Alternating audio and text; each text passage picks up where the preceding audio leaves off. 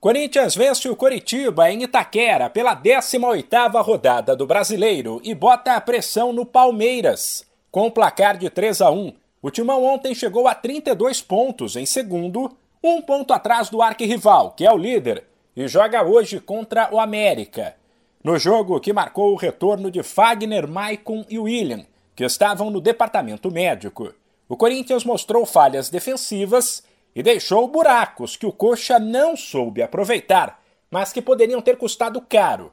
Só que lá na frente, tudo funcionou, inclusive Yuri Alberto. O estreante da noite não balançou as redes, já que os gols foram marcados por Roger Guedes, Raul Gustavo e Adson. Mas para muita gente foi o melhor em campo. Yuri Alberto ajudou na marcação e a segurar a zaga adversária. Roubou a bola no lance do primeiro gol se movimentou bastante, deu bons passes e formou um trio perigoso com William e Roger Guedes. Depois foi elogiado pelo auxiliar Felipe Almeida, que comandou o time, já que Vitor Pereira estava suspenso. O Yuri é, é aquilo que vocês viram.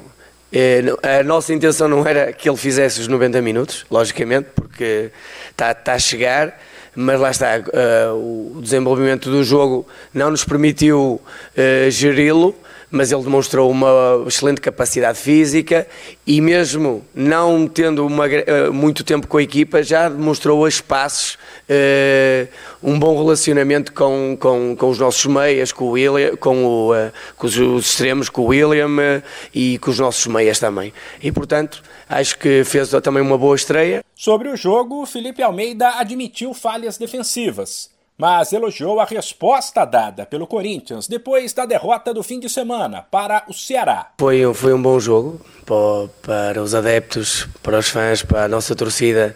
Depois de, de uma derrota, era importante darmos uma imagem uh, uh, de, de, força, uma imagem de, de, de, querer, e acho que a equipa fez isso. Uh, de facto, conseguimos marcar três golos, tivemos oportunidades para fazer mais um ou outro.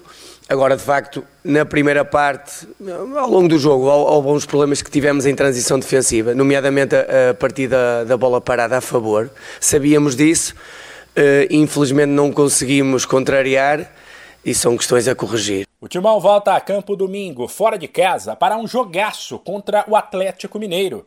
Equipe que ocupa o quinto lugar, mas se vencer o Cuiabá hoje, sobe na tabela e toma a vice-liderança do Corinthians.